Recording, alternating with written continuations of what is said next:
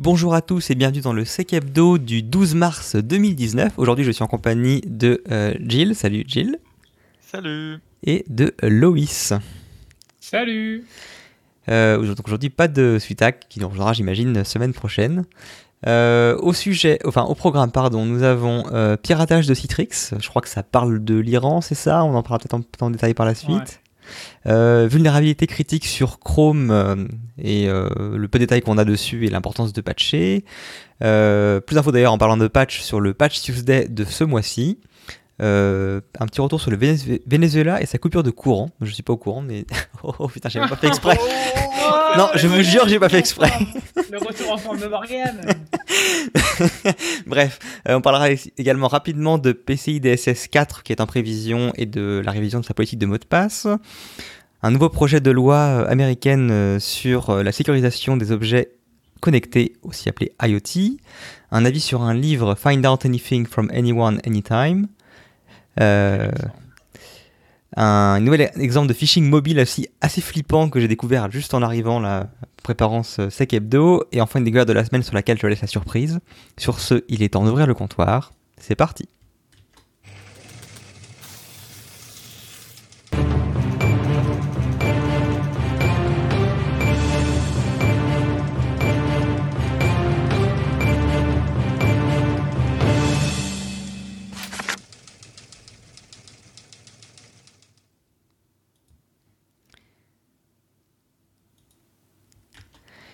Euh, du coup, je vais laisser la main directement à Loïs pour parler de piratage Citrix. Oui, alors, euh, c'est une information qu'on a découvert, qui est apparue cette semaine. Euh, alors, Citrix, déjà, pour ceux qui ne connaissent pas, donc Citrix, c'est une, société américaine qui est concrètement leader dans tout ce qui est VDI, bureau virtuel, système vraiment de, facilité de, travail en, mobilité.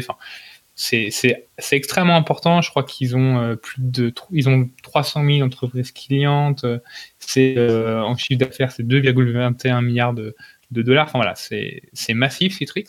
Euh, et tout le monde concrètement à Citrix, aussi bien les sociétés d'énergie, de gaz, de pétrole, que le FBI utilise Citrix, que le gouvernement américain utilise Citrix.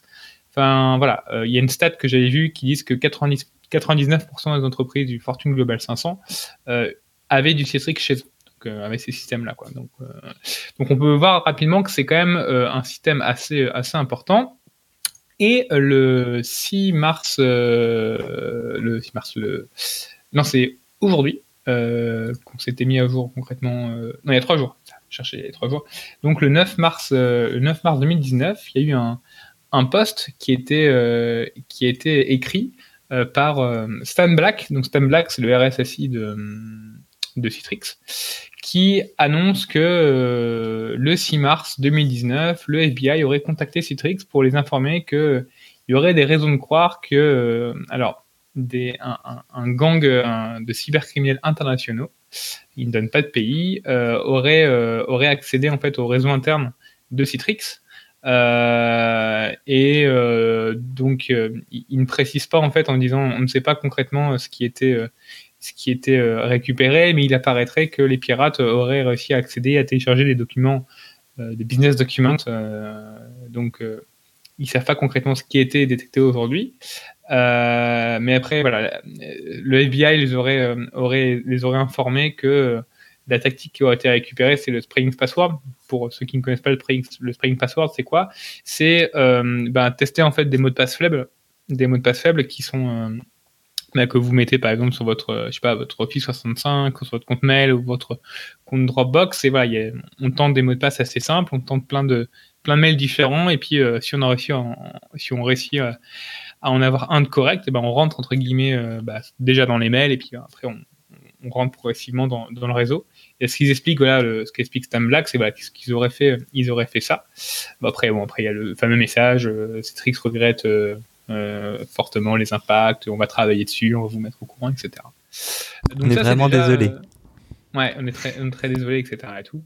Euh, donc, comme il précise, il dit à ce moment, il n'y a pas d'indication que des, services de Citrix ou des produits Citrix auraient été compromis parce qu'il faut savoir que voilà, Citrix c'est vraiment partout et si des gens récupèrent du code par exemple qui est utilisé par Citrix, si des gens récupèrent je sais pas, des vulnérabilités en interne, des communications en interne, etc., ça pourrait avoir un impact assez important. C'est-à-dire que si euh, indirectement, je sais pas, quelqu'un récupère le code source de Citrix, des, différents systèmes VDI, par exemple, de Citrix, et pourrait détecter une vulnérabilité, ça pourrait être impactant. Euh, si, bah, il y, a plein de possibilités qui peuvent être risquées. Donc voilà, ils disent qu'au jour d'aujourd'hui, ils n'ont pas de preuve que des systèmes ont été compromis, mais bon, c'était il, il y a trois jours.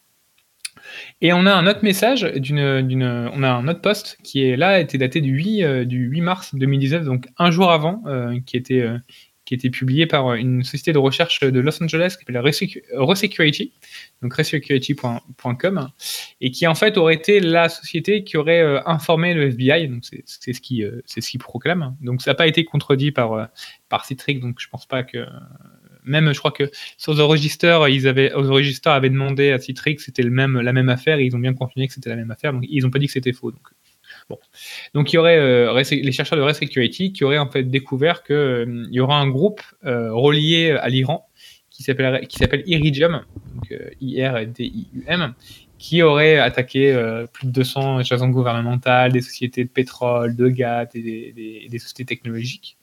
Et ils auraient découvert que cette société euh, avait, euh, enfin que, que, que, Iridium aurait récupéré 6 teraoctets de données sensibles au sein du réseau de Citrix incluant les correspondances email, des fichiers dans les, euh, dans les partages de partage réseau et d'autres services qui seraient utilisés par euh, bah, tout ce qui est achat, tout ce qui est gestion des projets, etc. Donc voilà, 6 Tera, 6 octets de données, c'est pas la même chose entre guillemets que quelques documents qui auraient été récupérés. Euh, ça peut être quelques très gros documents.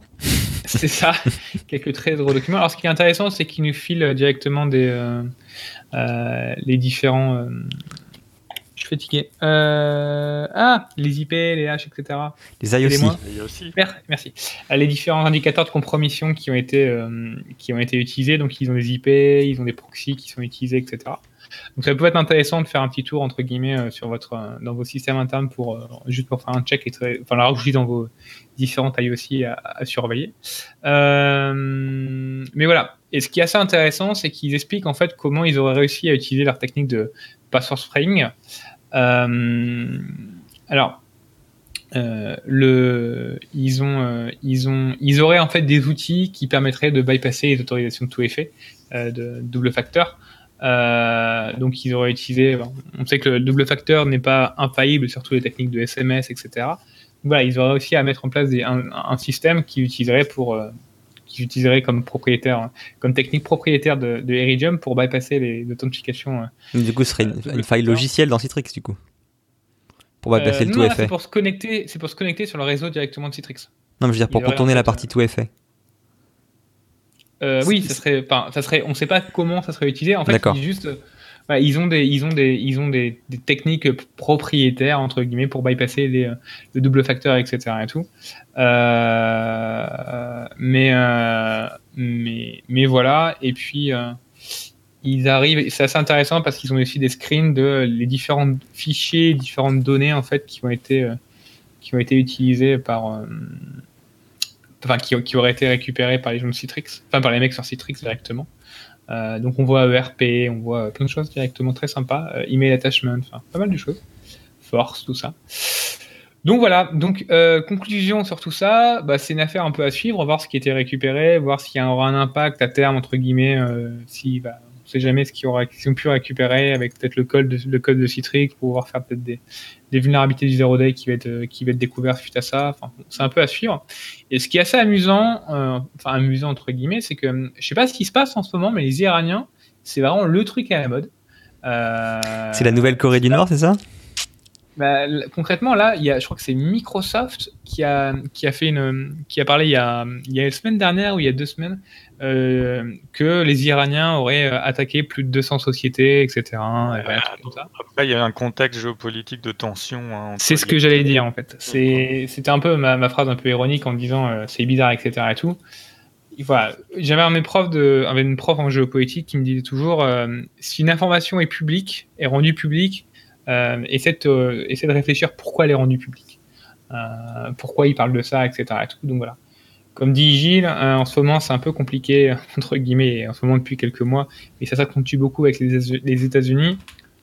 ça pourrait être entre guillemets une les, ça pourrait jouer aussi dans le côté on communique beaucoup sur l'Iran et on justifie beaucoup etc Sachant que l'Iran avait quand même été euh, mis, euh, c'était document de Snowden qui disait ça, je crois, euh, qui suite en fait à, Stuxnet, enfin aux opérations Stuxnet qui étaient qui s'est déroulées en, 2012, si je me trompe pas, 2012, je sais plus, il y a quelques années. les, Iraniens auraient énormément investi sur tout ce qui est sécurité informatique, sur ce qui est, tout ce qui est cyberattaque, cyberdéfense, euh, et aurait vraiment monté en, forte compétence. Il serait dans le top 6, je crois, ou top 5 des, sociétés redoutées par les États-Unis. Alors, selon les documents internes de la NSA. Je crois que c'était ce document-là. Donc voilà, donc l'Iran, c'est pas n'importe qui ici. Euh, ils ont des compétences et voilà. Maintenant, voilà, il euh, faut faire attention. C'est des déclarations, c'est d'attribution. L'attribution, c'est que c'est très compliqué. mais, mais voilà, donc ils ont utilisé une technique de password spraying pour, pour exploiter les mots de passe faibles. Euh, le tout effet aurait été, aurait été bypassé. Euh, on ne sait pas comment, mais je pense qu'ils ont dû faire par SMS, ils n'ont pas dû faire par technique euh, plus classique d'authentificateur, mais bon. À suivre, tout simplement, pour la suite. alors, Coin Coin nous signale quand même, c'était 2010, Stuxnet. Stuxnet? Ah, 2010. Euh, ok. Euh, Morgane, tu veux nous parler d'une petite vulnérabilité qu'on entend beaucoup parler en ce moment Ouais, alors ça va paraître euh, un peu un sujet à suivre sur les détails, mais en gros, on sait juste qu'une vulnérabilité critique a été donc découverte dans le navigateur Chrome. Et donc c'est un use after free, donc utilisation de la mémoire une fois qu'elle a été libérée, ce qui généralement amène à de la corruption de mémoire ou l'exécution de code arbitraire. Malheureusement, là, c'est la deuxième qui c'est le deuxième cas de figure qui est, euh, qui est en jeu ici. On a de l'exécution de code à distance dans un navigateur, donc euh, ça, pue quand même pas mal. Et euh, chose en plus, c'est que apparemment, enfin, ça avait été reconnu par Google que des exploits de la vulnérabilité avaient été découverts dans la nature et apparemment elle avait même été utilisée en conjonction avec une autre zero day qui touchait Windows 7 pour faire de la prise euh, et enfin élévation de privilèges sur le poste et du coup bah, entre guillemets euh, péter un poste simplement en affichant une page web quoi. D'accord, c'est euh, pas juste une vulne qui est tombée, c'est un exploit derrière et Oui, c'est ça qui la rend extrêmement critique et qui, qui fait qu'il est vraiment important de patcher son navigateur le plus rapidement possible. Et point important, c'est que les gens souvent se disent ah mais c'est pas grave, mon Chrome il a une update automatique. Euh, ce qui est bien, mais pour que l'update se mette en place, il faut au moins redémarrer le Chrome. Sachant que les gens généralement ne ferment jamais leur Chrome. Euh, si, la, la box n'a pas été rebootée, vous pouvez considérer que votre Chrome n'est pas forcément à jour. C'est pas très green ça, hein. bravo les gars. Non, mais les gens avec des laptops savent que généralement euh, sont contents de fermer le capot et de certainement pas tout redémarrer. Donc euh, gardez ça en tête, ne vous dites pas que vous êtes forcément tiré d'affaire parce que vous avez de la data automatique, peut-être vous assurer que votre parc a effectivement bien redémarré, euh, les, bah, pas un service ici, mais l'application en question. De toute façon, tant que t'as pas, je pense que c'est tant que t'as pas redémarré, t'as toujours le petit icône en haut à droite de ton Chrome qui te notifie que tu dois redémarrer, non? Il n'y a pas une petite, un petit truc qui se met euh, quand tu dois redémarrer ton Chrome? C'est vrai que t'as un petit, as un petit point sur le bouton à droite. Sinon, bah, vous faites, vous allez dans l'option toujours à propos. Ça doit être je peux essayer de le faire euh, comme ça, voilà, à, propos de Google Chrome, et vous, ah bah ça m'ouvre dans un autre onglet. Mais euh, ça vous mettra une vérification de la mise à jour. Euh, j'ai oublié le, numéro de version exact qu'il faut viser, mais c'est un 72 point quelque chose. la CVE en question, c'est la 2019 5786. Mais de toute façon, vous n'avez pas le détail technique à l'heure actuelle. la, le, le, le, fameux je sais pas comment dire, système de ticketing de, de, Google utilisé. Euh, pour le moment, l'accès n'est pas ouvert au public, mais euh, comme euh, d'ordinaire, ce sera mis en place 15 jours après.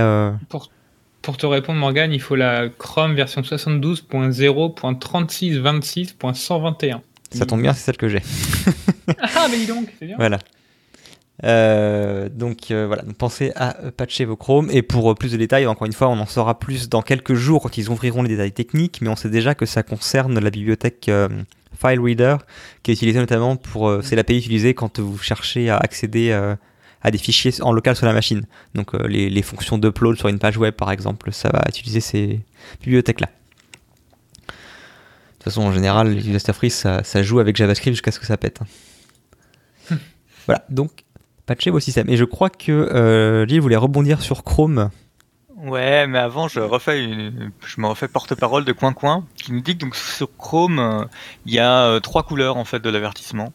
tu as un symbole vert parce que tu as un update disponible depuis deux jours, orange à partir de 4 jours et rouge à partir de 7 jours. Ah, c'est trop bien, je savais pas ça. Ah, je savais, je savais qu'il y avait une couleur, mais je, savais, je connaissais pas la signification. Merci, coin, coin. ok. D'accord. Donc euh, Chrome, dans sa lutte contre les, euh, les problèmes et les vulnes, euh, prévoit de bloquer ce qu'on appelle le drive-by download pour les euh, pour tout ce qui est pub. Quand le principe du drive-by download, c'est qu'on vous emmène sur une page, que sur cette page il y a un élément de la page qui vous fait télécharger un contenu qui est enregistré sur votre disque, et à partir de là, ils essayent de jouer. Euh, L'exemple vieux comme le monde, c'est euh, il vous manque un codec vidéo. Voilà, installer le codec. Ça fait longtemps que j'ai pas vu ça. Tiens. Bah, ça marche plus trop maintenant, mais euh, il y a une époque, ça marchait bien. ouais. Euh, donc ce qu'ils ont euh, prévu dans les, enfin il y a un truc en cours là, j'arrive pas à cliquer dessus, euh, c'est de prendre tout ce qui est catalogué par Chrome comme étant une pub. Donc euh, il faut faire la même chose, enfin nativement, hein, il fait à peu près la même chose que les adblockers, c'est-à-dire que Chrome regarde quels sont, euh, quel est dans le contenu les différentes publicités, parce que comme ça, ça leur permet de compter le nombre de publicités dans les pages qu'ils affichent à leurs utilisateurs et puis de sortir des stats. Hein. Faut pas oublier, hein, le but de Chrome, c'est de collecter beaucoup d'informations sur le comportement utilisateur pour optimiser le rendement. Euh, bah oui, il les gens oublient quelquefois. Euh, et donc l'idée, c'est que si il y a un contenu qui doit être téléchargé euh, depuis ces endroits-là, donc, donc depuis ces éléments de pub, ce sera bloqué s'il n'y a pas une action utilisateur directe. C'est-à-dire qu'en gros, euh, sauf si l'utilisateur est en train de cliquer dessus, euh, il, par défaut, il va bloquer le téléchargement. Il n'y a, a, pas ça déjà sur Flash? Quand as une, une, fenêtre Flash en fait, qui apparaît, si tu cliques pas dessus, elle s'exécute pas? Elle est en activation.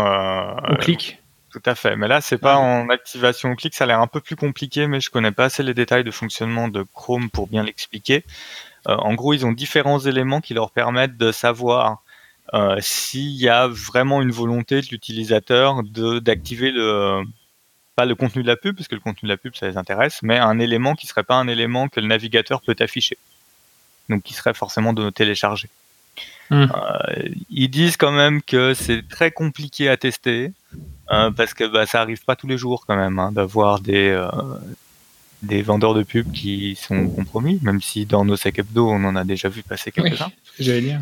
Euh, mais qu'en gros, d'après leurs stats, ils estiment que ça devrait, devrait y avoir aucun impact utilisateur, parce qu'il y a quasiment personne qui utilise ça, et puis ceux qui utilisent ça, et ben, ils apprendront à faire de la pub autrement. C'est à peu près le message.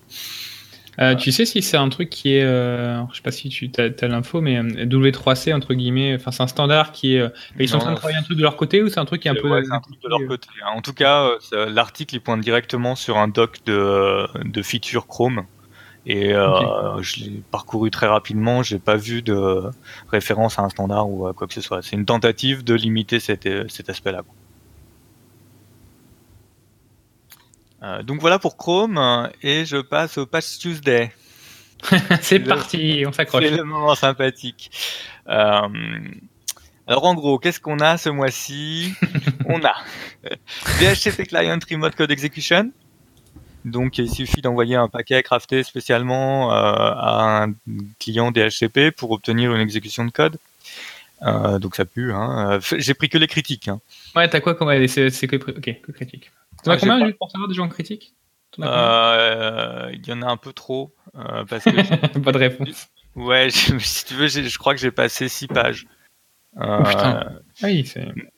Mais après, c'est assez c'est regroupé tu sais, dans les Monthly Rollup. Oui. Donc, je regardais plutôt les numéros de CVE que le nombre de lignes. Il y a la partie, il y a pas mal de choses sur le navigateur, sur Chakra, donc le moteur de, de Edge en, en attendant qu'il le remplace par Chromium, euh, qui permet de faire une exécution de code à distance. Il classe ça dans une élévation de privilège parce que normalement euh, Edge est euh, conteneurisé. Donc c'est une élévation de privilège, mais jusqu'au niveau de privilège de l'utilisateur qui fait tourner Edge. Donc, mm. si votre utilisateur est administrateur, bah, c'est une élévation de privilège jusqu'au niveau admin. S'il est simple utilisateur, c'est l'administration, c'est une élévation jusqu'au niveau utilisateur. Euh, des fois, il y a des pièges, il y a des termes comme ça qui sont piégeux. Euh, vulnérabilité sur les serveurs TFTP. Alors le TFTP, c'est ce qui permet du boot euh, depuis le BIOS sur le réseau. En gros, c'est ça. Hein. Euh, euh, c'est ce qui vous permet de déclencher des installations complètes d'OS avec un PC qui boot. Enfin, vous branchez sur votre LAN, vous bootez, ça va choper le serveur TFTP. Vous faites oui, je vais installer Windows. Donc là-dessus, exécution de code à distance qui permet derrière une exécution en mode système. Donc c'est vraiment une RCE critique. Euh, puisque derrière, euh, t'envoies ton code, il est exécuté en local system sur le serveur TFTP. Euh, ouais. Non, non, TFTP en fait, c'était pas un... pour moi c'était un système de transfert de fichiers qui était qui était spécifique pour les mises à jour plutôt en fait, mais c'était pas pour les pour les. Ah ouais, moi je l'ai vu utiliser que en, boot. en, en, boot, en boot à partir d'une carte réseau. Ouais, mais tu vois pas, mais tu vois, enfin je voyais pas en installation en fait. Pour moi c'était plus du Enfin, tu peux pas installer un peu ça. Bon, c'est pas grave, c'est un détail. Ah, bah, c'est comme ça que nous, on lançait les installs. Ok. Bon, je prends un truc. Cool. Euh, Windows ActiveX, Remote Code Execution. Bon, euh, on connaît hein, ActiveX, euh, comme d'hab. VB Script Engine, Remote Code Execution. Comme d'hab. Donc, je pense qu'il va y avoir quelques, quelques pages de phishing sympathiques hein, dans les, dans les jours à venir. Parce qu'après, on a MSXML, Remote Code Execution. Euh, toujours pareil qui s'exploite par le navigateur. Et euh, comme CTL32, alors comme CTL32, c'est la bibliothèque de tous les contrôles, donc de tous les affichages de boutons, les flèches de retour, euh, d'une des deux librairies de, Windows, qui est pareil en Remote Code Execution. bon, là, j'ai pas compris comment ça s'exploitait. Hein. Il n'y a pas trop de détails. Euh, donc à moins d'avoir une appli spécifiquement craftée que vous faites exécuter sur euh, le poste, je pense qu'on est à peu près tranquille, mais c'est toujours dans les critiques. Euh, donc ça en fait pas mal de choses sur les postes clients qui sont très intéressantes pour un attaquant qui concerne IE11 et Edge. Donc vous, avez intérêt à patcher assez vite. J'en profite pour reparler d'un peu WSUS. Vous avez deux manières de diffuser les patchs, vous avez les soit vous utilisez Windows Update, donc un serveur WSUS, soit vous utilisez votre gestionnaire de parc, que ce soit euh, SCCM ou euh, LDMS. Euh, vous avez dans les deux cas, enfin en tout cas SCCM et LDMS, vous avez la possibilité d'utiliser des deadlines. Et pour revenir sur le problème des gens qui rebootent pas leur PC, parce que généralement les mises à jour s'installent bien, mais ça reboot pas. Si vous placez une deadline sur un patch, à partir du moment où il va l'installer tranquillement comme il a l'habitude de faire, l'utilisateur est invité à redémarrer euh, comme d'habitude, mais s'il n'a pas redémarré et que la deadline est atteinte, euh, l'OS lui dit bon bah maintenant tu vas redémarrer et il a plus le choix. Euh, ça lui laisse un peu de temps, mais j'ai pas eu le temps de tester, donc ça lui ça doit lui laisser un quart d'heure ou quelque chose comme ça pour redémarrer son PC ça peut vous aider si vous avez un parc euh, de, PC récalcitrant au redémarrage à passer euh, les redémarrages. Sinon, euh, dans Windows 10, ils ont fait pas mal d'efforts quand même sur la capacité à rebooter en dehors des heures de travail, etc. Il y a pas mal de fonctions intéressantes pour vous hmm. assurer que votre parc reboote bien quand il y a un patch qui nécessite un reboot. Voilà, donc euh, Patch Tuesday sympathique, hein, avec euh, des sur tous les enfin sur toutes les versions de Windows supportées. Hein. Le mot clé c'est RCE. Ce qui m'attriste le plus, c'est que je suis blasé en fait. je suis plus en mode excité. Tu vois, attends, c'est ouf. Je suis blasé. Tu, vois, tu te fais vieux, Loïs. C'est trop ça, quoi. c'est la fin, c'est la fin. C'est ça. Bah, allez, redonne-toi un petit coup de boost en parlant de Venezuela. Ah, et de coupure de courant on va un peu partir euh, dans un autre, euh, dans un autre continent, On va partir au Venezuela. Alors, Morgan, tu, disais en intro que tu n'en avais pas entendu parler. Euh, alors, pour vous expliquer, depuis 5 jours à peu près, il y a 80% du, du, Venezuela qui, qui, est, qui est plongé dans le noir, en fait, suite à une coupure géante d'électricité. Concrètement, qu'est-ce qui s'est passé? Fait, cette panne, elle viendrait de l'arrêt d'une centrale hydroélectrique qui s'appelle Simon Bolivar, qui est dans le sud du pays et qui est quand même l'une des, je crois c'est 4 ou 5e plus, grand, euh, plus, grand, euh, plus grande centrale hydroélectrique, donc euh, barrage, hein, du monde. Je crois que ça fait 10, ça fait, 10 200 mégawatts. Enfin, c'est, assez énorme. On arrive à des niveaux assez énormes. Pour comparer, en comparaison, je crois qu'en France, on est à euh, on a 2 on a 2 gigawatts à peu près. Euh, 2 gigawatts ouais. Max non 1,5 gigawatts. Là euh, on a 10 gigawatts quoi. Enfin c'est assez énorme. Euh, et donc le, le, le barrage en fait qui a qui était donc il y a des problèmes en fait pour pour sur ce barrage hydroélectrique et en gros, la compagnie euh, donc du pays euh, qui s'appelle Corpoelec, euh, qui, qui, qui, exploite le, la, la, centrale, dit que concrètement, je cite, la réseau électrique national a fait l'objet de plusieurs cyberattaques qui ont provoqué sa chute et empêché tout, tout tentative de rétablissement. Donc voilà, donc le, la compagnie nationale, le président aussi vénézuélien dit que voilà, ils ont ils ont eu plein de, ils ont subi des cyberattaques. Alors comme l'Iran, le Venezuela et les États-Unis, c'est pas la grande fête en ce moment. Le président iranien, euh, président vénézuélien dit que ça serait les attaques qui viendraient des, des États-Unis, euh, enfin voilà, etc. et tout. Les États-Unis répondent que non, ils ont rien fait et que et que euh, les problèmes que ça a apporté, c'est ni la faute entre guillemets, c'est pas la faute des États-Unis ni n'importe quel pays, etc. Mais de l'incompétence du Venezuela.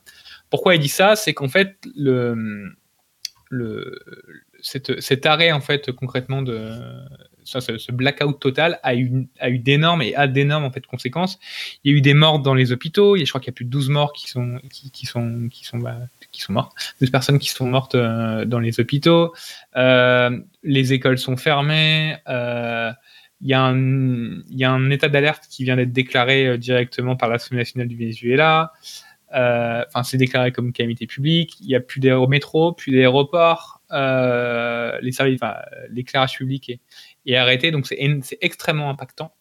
Euh, le, gros problème en fait qu'a le Venezuela, c'est pas du tout, enfin qu'a qu le, le, gouvernement, c'est, alors c'est pas vraiment entre guillemets la conséquence, mais surtout la suite, puisqu'en fait ils ont énormément de, mal à euh, bah, refaire fonctionner en fait leur, leur système, euh, enfin leur, leur barrage, euh, pour manque en, officiellement accès. Enfin, ce qu'on lit souvent, c'est de dire que voilà, il y a énormément d'ingénieurs qualifiés qui ont fui le pays euh, parce que bah, c'est le pays est, en, conflit pas mal avec euh, avec surtout son gouvernement. Euh, voilà, il n'y a pas d'entretien, etc. Et ça fait déjà plusieurs mois qu'il y avait des coupures de, de courant fréquentes dans le pays.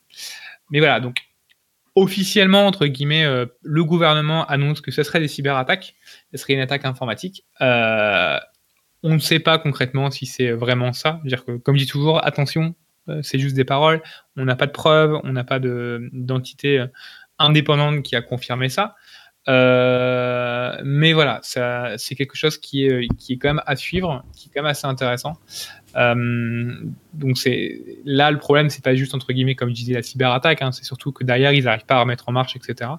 Enfin, c'est donc est-ce que c'est cette cyberattaque qui est conséquence, est-ce que c'est un problème de compétence? On ne saura ça encore entre guillemets plus tard.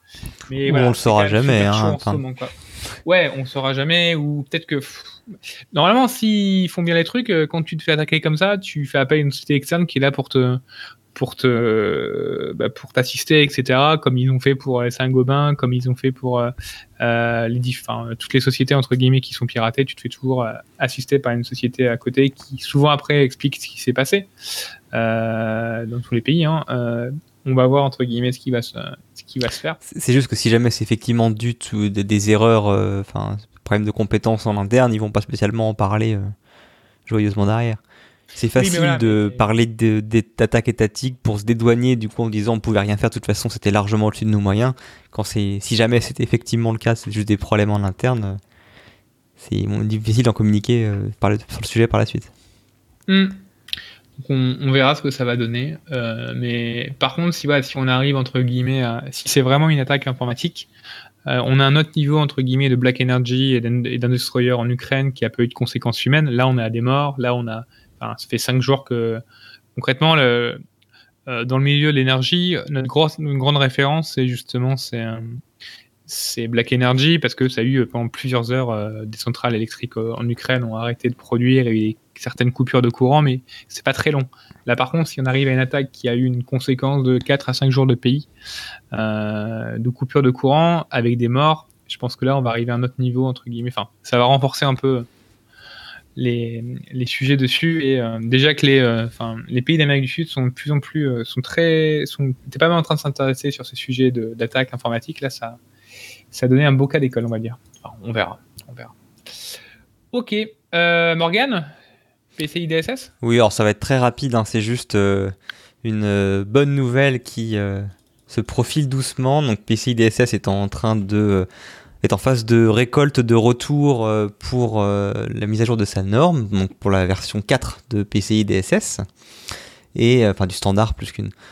Et euh, ce qui a été donc avancé comme les points principaux qui leur ont été remontés pendant la phase de, de RFC euh, sont euh, une gestion un peu plus étendue de, des chiffres, enfin des données sensibles chiffrées dans, dans le réseau, l'amélioration de, enfin de, des prérequis pour la partie monitoring, les tests sur les contrôles critiques, mais surtout le plus important, à mes yeux, c'est une euh, refonte des prérequis pour la partie authentification, et notamment la prise en compte des dernières recommandations fournies par euh, le NIST sur euh, les conseils pour la, la d'un bon mot de passe et l'utilisation de second facteur. Donc on a bon espoir de voir dans la prochaine PCDSS, qui sera pas là avant à mon avis ils sont encore en phase de récolte, donc c'est mon avis c'est fin de voilà, fin 2020 d'après leur communiqué. Mais en tout cas, il se profile une mise à jour de PCSS 4 sur là-dessus. Peut-être qu'on pourra enfin sortir du 8 euh, caractères avec euh, trois éléments différents euh, à changer tous les 90 jours et passer sur des choses un peu plus. tu sais, Morgan, moi je, moi je, pense qu'ils sont, ils ont la PCDSS a tout simplement lu l'article de Jill sur le comptoir Sécu. C'est peut-être ça effectivement. Ah, je pense que c'est ça. Et ils ont, ils ont fait... Ah oui, d'accord. Ah ouais, bah ouais, c'est la source d'autorité, quoi. Non, mais sans... ah, attends, minimum, quoi, excuse-moi. C'est encourageant parce que, euh, enfin, souvent, les, ce genre de changements, quand on les a vus arriver avec Nice, on les a, nous, bien sûr, en tant que personne qui travaille dans le domaine, on est là, ah, mais c'est génial, on veut mettre ça en place. Et après, une fois qu'on y réfléchit, on se dit, oui, mais est-ce que je peux? Euh, parce que parce que telle euh, réglementation, euh, législation locale m'impose ça, parce que PCDSS m'impose cela également. Et, et, même, excuse-moi, mais même technologiquement, enfin, c'est très bête comme comme idée, mais si quelqu'un entre guillemets veut switcher du fameux NIST en recommandation ancienne du NIST, comme tu disais 90, tout, et enfin, on change de mot de passe tous les trois mois avec des caractères spéciaux, qu'à faire un truc vraiment vraiment intelligent avec avec, euh, avec du contrôle de mots de passe qui ont été pétés, etc. Et tout. Tu vois, que ce soit possible à faire dans les Active Directory nativement, etc. C'est quelque chose qui n'est pas encore très présent. Enfin, dire que si quelqu'un a envie de mettre ça en place, enfin, c'est pas simple, c'est pas trivial le genre d'aujourd'hui. C'est très compliqué. Ouais. ouais donc, euh, je pense que c'est exactement le genre d'initiative qu'il faut euh, sur euh, sur ce type de, euh, enfin, des réglementations qui vont pousser, je pense, les éditeurs, enfin surtout Microsoft, parce que concrètement, majoritairement, c'est d'Active Directory et, et d'autres services à côté qui vont permettre de faire ça, pour les pousser à se dire, ok, ben, on va proposer des alternatives et vraiment, ce serait génial, quoi. que ça, puisse, ça serait vraiment cool que ça puisse nous aider à, implémenter ça et déployer ça dans nos entreprises. Quoi. Voilà, donc euh, rester sur le qui-vive. Bon, on a le temps de voir venir. Hein. D'ici fin 2020, il y a de quoi. Mais après, je sais pas à quel point du coup ça peut. Euh, enfin, on peut pas commencer à préparer le terrain.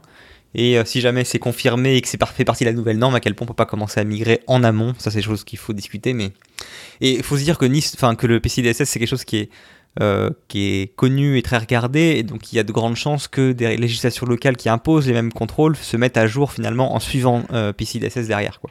Il faut quelques grands standards euh, comme NIST ou PCI-DSS ou d'autres pour qui passent le pas pour que les, les plus petits finalement bah, s'alignent simplement et qu'on ait ça demandé partout.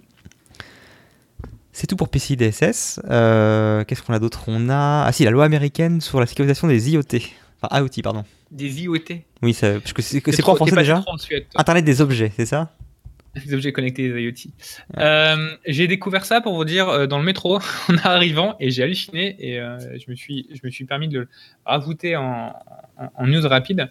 en fait, il y a une il y a une loi qui a été qui enfin il y a qui était qui est en train d'être votée. donc c'est une une législation bipartisane. Donc bipartisane concrètement c'est quoi? C'est les républicains et les démocrates qui travaillent ensemble et qui acceptent entre guillemets de donc c'est les sénateurs là qui, euh, qui, euh, qui, travaillent ensemble pour faire pousser une loi donc qui a toutes les chances d'être adoptée. Et en fait, ça concerne quoi? En fait, c'est une législation qui a pour titre, si je ne me trompe pas, Internet of Things IoT Cybersecurity Improvement Act of 2019. Donc là, concrètement, qu'est-ce que qu'est-ce que qu'est-ce que propose en fait ce, texte, en fait, il demande que tous les objets connectés euh, qui vont être achetés par le gouvernement et par les agences gouvernementales et des minimums de sécurité qui soient, et ces minimums de sécurité doivent être définis par le NIST, donc qui concrètement il nomme le NIST. Donc il y, a différents points hein, qui, sont, qui sont remontés.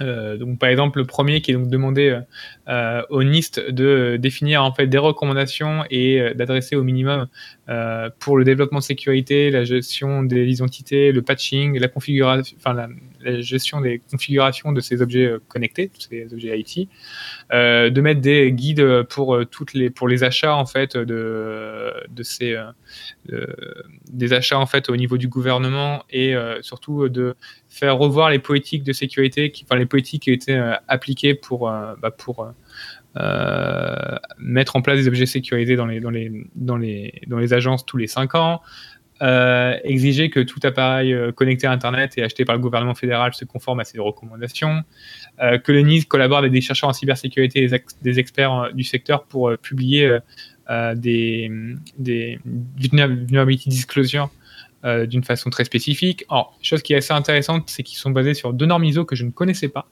qui la ISO 29147, qui décrivent la manière en fait de recevoir des, des reports de, des bug reports et euh, qui euh, comment et en gros qui explique comment communiquer euh, avec la personne qui remonte le bug, donc par exemple la vulnérabilité, le bug bounty, et comment on conseille pour la remédiation. Et l'ISO 30111 qui couvre en fait le travail interne de déterminer la sévérité, la priorité et la création en fait de de fixes pour ben, quand on nous remonte en fait un, une vulnérabilité ou des choses comme ça. Donc je connaissais pas du tout ces, ces, deux, ces deux normes ISO, donc la 29147 et la 30111. Mais c'est assez intéressant, surtout que euh, avec les bug bounty, etc., c'est vraiment un truc qui permet de faire un truc un peu homogène, de voir comment comment gérer ça. Bon, c'est un peu à côté, mais euh, le, fait vraiment intéressant, c'est que euh, ils, mettent en place, ils prennent vraiment en compte aussi la partie aussi euh, coordination des vulnérabilités qui sont remontées et euh, dans la loi, enfin dans le projet de loi, il écrit concrètement aussi qu'ils doivent, euh, ils exigent que les sous-traitants, les fournisseurs fournissent des dispositifs IoT au gouvernement américain qui adoptent des politiques coordonnées de divulgation de vulnérabilité de sorte que si une vulnérabilité est découverte, ces informations soient diffusées. Donc on arrête de cacher entre guillemets quand, quand une entreprise découvre une vulnérabilité sur son objet connecté. Euh, donc voilà. Alors franchement, quand je l'ai lu, euh, donc elle est assez rapide dans hein, le document. Il fait, euh, il fait quoi? Il fait 9 pages. C'est vraiment très rapide à lire. Donc c'est extrêmement intéressant. Et, en fait, j'étais assez étonné de me dire, mais franchement, ils sont des sénateurs qui mettent ces projets de loi. C'est super impressionnant. Et en fait, c'est simplement que bah, ces sénateurs, le premier est entrepreneur en technologie et patron d'une boîte en technologie depuis de nombreuses années.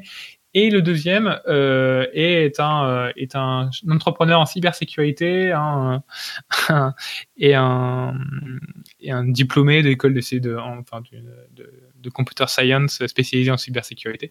Voilà, donc les, les, deux sénateurs qui ont vraiment travaillé sur ce projet de loi et qui sont euh, les patrons de, euh, de la je l'entité euh, qui s'appelle euh, Senate Select Committee on Intelligence, enfin c'est un comité sur l'intelligence et technologie. Euh, au sein du Sénat euh, américain. Euh, voilà, ce sont des mecs qui sont du métier qui ont cette vision, c'est quand même assez génial que des mecs puissent enfin faire travailler les choses.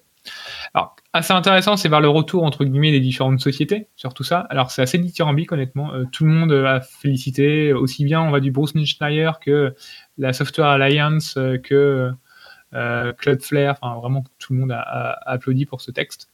Donc voilà, les États-Unis étaient déjà un peu en amont avec la Californie. J'en avais déjà parlé dans ces hebdo. Ils avaient prévu pour 2020 de faire une, loi pour euh, faire un minimum et sans vraiment définir. C'est très générique, etc. Là, finalement, les États-Unis prend ça au niveau fédéral. Euh, avec euh, en, demandant que le, NIST fournisse des recommandations et des documents spécifiques, etc qui est bien sûr obligé uniquement pour le gouvernement américain, mais euh, ça va faire tache d'huile. Euh, comme dit souvent, comme a déjà dit Poupard, quand une, loi, ce qu'ils ont fait avec la LPM par exemple en France, la LPM, ça avait le but aussi de faire tache d'huile directement aux différentes, aux différentes euh, autres entreprises. voilà, si le gouvernement américain émet des exigences d'un point de vue cybersécurité, des recommandations, automatiquement les producteurs d'objets IoT, euh, qui soient aussi bien marque blanche que pour marque blanche, ils vont euh, mettre ces bonnes pratiques en place et ça va contribuer à, à, aider tout le monde et ça va être utilisé par, par tout le monde hors le gouvernement. Donc Non, voilà. C'est une super nouvelle. C'est pas étonnant que Bruchsteiner soit, soit content et fasse du dithyrambique parce que ça fait des années qu'il pousse pour. euh, enfin, pour lui, c'est la seule solution possible pour une amélioration de la sécurité de de l'industrie, c'est de le forcer par la loi, de responsabiliser les, les personnes qui produisent ces outils-là et de les, enfin, de les responsabiliser pénalement en cas, de, en cas de pépin. Donc ça va dans la bonne direction. Quoi. Mm, mm. Super bonne nouvelle. Comme quoi, on n'est pas que sur des trucs, euh, ah, nouvelle RCE critique, Non, c'est la fin du vois, monde. On, on essaie de mettre un peu euh, mélanger, tu vois, le côté ascenseur émotionnel, tu vois. Bon, d'ailleurs, en parlant de ça, bien avec la, la dernière news, tu verras. on a un avis sur un livre apparemment. Est-ce que c'est positif Ah. aussi, Jill? Jill, est-ce qu'il faut lire ce livre? Jill, es-tu là? Ah, on a perdu Jill. Jill, Oui, si tu la frappe trois fois. je me suis fait avoir comme mi- j'ai mute. Euh, oui, je disais ouais, positif parce que sinon on parle pas euh, des avis négatifs des livres, hein, c'est pas la peine, on a, on a plein bienveillant. d'autres choses à faire. Ah.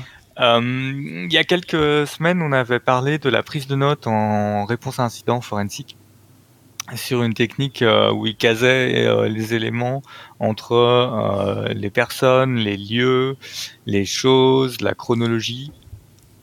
Euh, du coup, ce- cet article-là était basé sur un livre et j'ai été chercher le livre qui est Find Out Anything from Anyone Anytime. Euh, je l'ai pris en audiobook parce qu'il y avait une promo, euh, un mois d'audiobook gratuit. Cliquez sur le lien sponsorisé du comptoir sécu. C'est ça T'as un, t'as un- code à fournir ou un truc comme ça non Non, non, mais je- bah, tu sais, ils essayent de pousser les audiobooks chez Kobo et Amazon, là, en ce, enfin, en ce moment depuis un certain temps. Et euh, si t'as pris ni chez l'un ni chez l'autre, ben, t'as un livre gratuit, quoi. Enfin, en tout cas, chez, euh, chez Kobo, c'était gratuit. Donc, j'ai dit, bah, pourquoi pas. C'était l'astuce euh, de Jill pour la semaine. Exact, exactement. Alors, du coup, c'est lu, euh, c'est de l'anglais, hein, donc c'est c'est lu en anglais assez rapidement, faut se concentrer un peu, mais c'est, du coup, ça, ça évite que tu décroches du bouquin. Euh, et si vous avez, si vous n'avez jamais lu de livre sur comment euh, interroger les gens, vous allez apprendre pas mal de choses. Si vous avez déjà lu, parce que je lisais un peu les avis quand même, si vous avez déjà lu des livres sur le même sujet, bon, vous, pouvez passer votre chemin. Euh, en gros, c'est il vous explique comment interroger quelqu'un pour ne pas avoir de questions biaisées, pour ne pas euh, euh, avoir de questions fermées et essayer d'extraire toute l'information que peut vous donner la personne. Donc c'est utile euh, si vous faites de l'audit, c'est utile si vous faites euh, de la réponse à incident aussi ou un peu de forensique. Euh, ça vous permet de, de dire bon ben au lieu de demander, moi je, je me suis fait une application récemment, je me suis dit tiens on pourrait changer la manière dont on demande de consentement d'accès aux boîtes mail.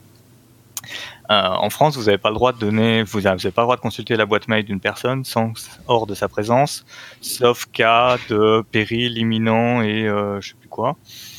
Euh, donc en gros, sauf si vous soupçonnez qu'il y a quelqu'un qui va mourir, que votre entreprise va être détruite ou qu'il y a de l'espionnage industriel, euh, vous êtes obligé d'avoir la personne à côté de vous pour consulter sa boîte mail. Et quand vous arrivez dans un processus disciplinaire, que la personne est déjà stressée parce qu'elle arrive dans un bureau de RH et qu'on va devoir lui demander de pouvoir contrôler sa boîte mail, la personne a tout intérêt. Si vous posez la question directement, est-ce qu'il y a des euh, données privées dans votre boîte mail? Est-ce est-ce que vous nous donnez l'autorisation de voir l'intégralité de votre boîte mail? De fortes chances de dire non. Par contre, si vous attaquez l'entretien en demandant à la personne de se concentrer sur euh, le contenu de sa boîte mail, avec qui elle échange, de laisser lister toutes les personnes avec qui elle échange, puis de relancer sur la question avec qui d'autre, qui d'autre, puis les sujets de la boîte mail, etc. Vous pouvez amener la personne. Alors, soit vous allez vite voir qu'il y a des données privées, et de toute façon, ben, voilà, vous êtes, euh, vous êtes obligé d'avoir sa présence.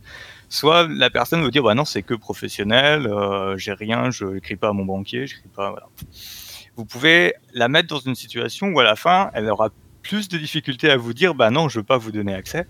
Parce que dans la manière dont elle a répondu, elle vous a dit il y a que du professionnel. Donc s'il y a que du professionnel, il n'y a pas de raison qu'on vous empêche d'accéder à sa boîte mail. Donc c'est, il y a des choses assez subtiles de comment, en posant les bonnes questions, vous pouvez euh, vous ménager Manipuler. des portes qui seraient fermées autrement. Hmm, mais c'est comme il y a beaucoup d'exemples. Euh, c'est, moi je trouve ça intéressant. C'est le premier bouquin que je lis sur le sujet. Et je T'as déjà, ça t'as déjà lu, euh. Jill, le, le bouquin, je suis en train de regarder justement, euh, Petit traité de manipulation à l'usage des gens ordinaires C'est pas exactement le même, su- le même euh, sujet, cela dit. Un très bon livre, Ah, mais c'est- euh, Mais c'est un peu comment, entre guillemets, tu peux manipuler. Enfin, c'est quand même, ça joue quand même pas mal sur ça. C'est un recueil de recherche sociologique sur le sujet, Gilles. Mais c'est un peu parce que là concrètement ce que ce que ce que Jill dit c'est qu'en fait tu pousses en fait à le faire faire quelque chose que tu veux d'une certaine façon quoi. Oui, après c'est qu'une application, c'est-à-dire que le livre il n'est pas axé sur la manipulation, il est axé sur comment euh, obtenir des informations les plus euh, exactes et euh, d'une manière où les gens vont vous dire des choses qu'ils vous auraient jamais dit si vous aviez posé des questions fermées ou des questions biaisées. Donc voilà. Donc, euh, voilà, si vous avez jamais creusé le sujet, euh, c'est un bon truc. Moi, je trouve que c'est un bon livre pour euh, attaquer ça. Ok. Et si on veut s'inscrire sur Kobo, tu donnes quoi comme code? Enfin, un code Jill, 2019 Non, vous voyez, si c'est gratuit, vous pouvez y aller. Puis sinon, bah, c'est débrouillé. ok. bon, bah, très bien. Morgane, tu nous fais une dernière news rapide avant la découverte de la semaine? Ah oui, c'est vrai que j'en avais encore une. ah oui, tu nous parler euh, de... Faut que tu redescendes là, faut qu'on ait un peu plus peur là. On n'a pas assez peur, vas-y. le, public, il n'est pas assez captivé là, mais lors de la peur, du FUD. Bref. euh, je, je, crois que j'avais déjà parlé d'un article sur, une technique de phishing il y a quelques semaines qui servait des. Euh, de, JavaScript pour te, faire une fausse pop-up. De mémoire, j'en ai parlé euh, au, compteur, au compteur sécu. Voilà, c'est la même euh, équipe derrière qui a trouvé cette euh, nouvelle technique de phishing. Donc, c'est les gens derrière le password manager Mickey. via les remontées utilisateurs qui se plaignaient du fait que leur password manager ne remplissait pas les champs dans des sites qui étaient finalement pas les bons. du coup, en creusant, ils se sont rendus compte que c'était du phishing. Et celle-ci, elle est assez violente également en fait, elle marche sur mobile et ce qu'elle fait, c'est qu'elle fait croire lorsque l'on clique sur un lien, par exemple un bouton pour se loguer via Facebook, elle vous fait croire que cela ouvre un nouvel onglet et que vous devez mettre vos, informations pour vous loguer sur Facebook.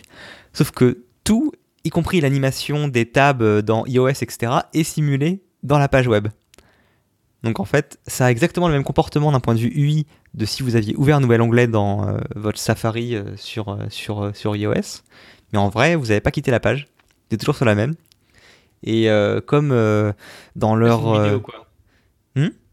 C'est bah, un mélange d'animation à coup de JavaScript plus qu'une vidéo. Ouais, enfin, c'est une sorte de GIF, un truc comme ça, quoi. C'est un petit truc qu'ils font. Ouais. Et, et, vu que euh, les navigateurs sur euh, mobile étant soucieux de euh, l'espace sur votre écran, de maximiser l'affichage de contenu qui vous importe, ont tendance à cacher toute l'interface utilisateur du navigateur quand vous surfez sur une page, et ben du coup c'est assez facile pour la page de mettre une fausse interface utilisateur. Et du coup, les gens, bah, ils voient une barre de navigation, une barre d'adresse avec une adresse qui est la bonne, qui est Facebook. Quand vous cliquez sur la barre d'adresse, vous pouvez éditer l'adresse, etc. Enfin, ça ressemble comme deux gouttes d'eau. Euh, hein. Voilà. Et donc ça, je pense que, enfin moi, ce genre de phishing, ça tombe sur mes utilisateurs. Euh, enfin, j'ai peur. Hein. Pas que les chiens, je peux le dire. Voilà, donc c'est extrêmement efficace. Donc, euh, hein, on, des petits rappels hein, pour euh, sensibilisation de vos utilisateurs. Je vous invite à mettre ce genre de vidéo en exemple, ça va bien les faire flipper. Rappelez-leur que pour vérifier un lien sur un bouton ou sur un, un lien affiché dans votre navigateur sur un mobile, il suffit de faire un appui long vous appuyez avec votre doigt longtemps sur le lien et ça vous affiche un pop-up avec le contenu et l'adresse réelle. Et euh, on rappelle également que pour euh, forcer l'affichage des euh, barres d'adresse, généralement il suffit d'essayer de scroll vers le, vers le bas de mémoire ou vers le haut. Vers le haut. Et la barre réapparaît. Donc là potentiellement. Dès que tu scrolls, enfin en tout cas, même semble, dès que tu scrolls, ça apparaît. Voilà. Donc euh, je j'ai pas le, POC du truc, donc je sais pas ce qui, comment il se comporte quand tu essaies de scroller. Tout simplement, euh, tout simplement aussi activer votre euh, double facteur, quoi, si vous pouvez. Oui, bah voilà. En fait, dans les recommandations, en plus de comment apprendre à repérer un, pardon, un phishing, forcément, donc c'est une boîte de, passe, de password manager, donc il, recommande d'avoir un le mot de passe. Et, hmm. c'est vrai, hein, je veux dire que si votre navigateur, que vous essayez de vous connecter sur un site, vous propose pas de vous connecter, posez-vous des questions, quoi. ça peut être un, un signal faible.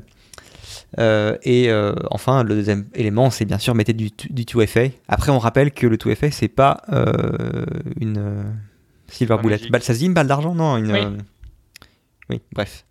C'est pas la solution à tous vos problèmes. il existe des méthodes pour contourner le 2FA ou vous faire mettre votre information 2FA alors que c'est pas le bon site on, vous redirige vers Evil Jinx, vous m'avez parlé, voilà. Donc c'est pas magique, mais c'est une couche en plus qui est intéressante d'avoir, évidemment. surtout, enfin, ça fonctionne enfin, ça, par contre, la technique fonctionne pas sur du double facteur avec une application comme un authentificateur, un outil, un Google Authentificator, etc. Du U2F, du FIDO, ça, c'est déjà beaucoup plus solide. Ça fonctionne bien.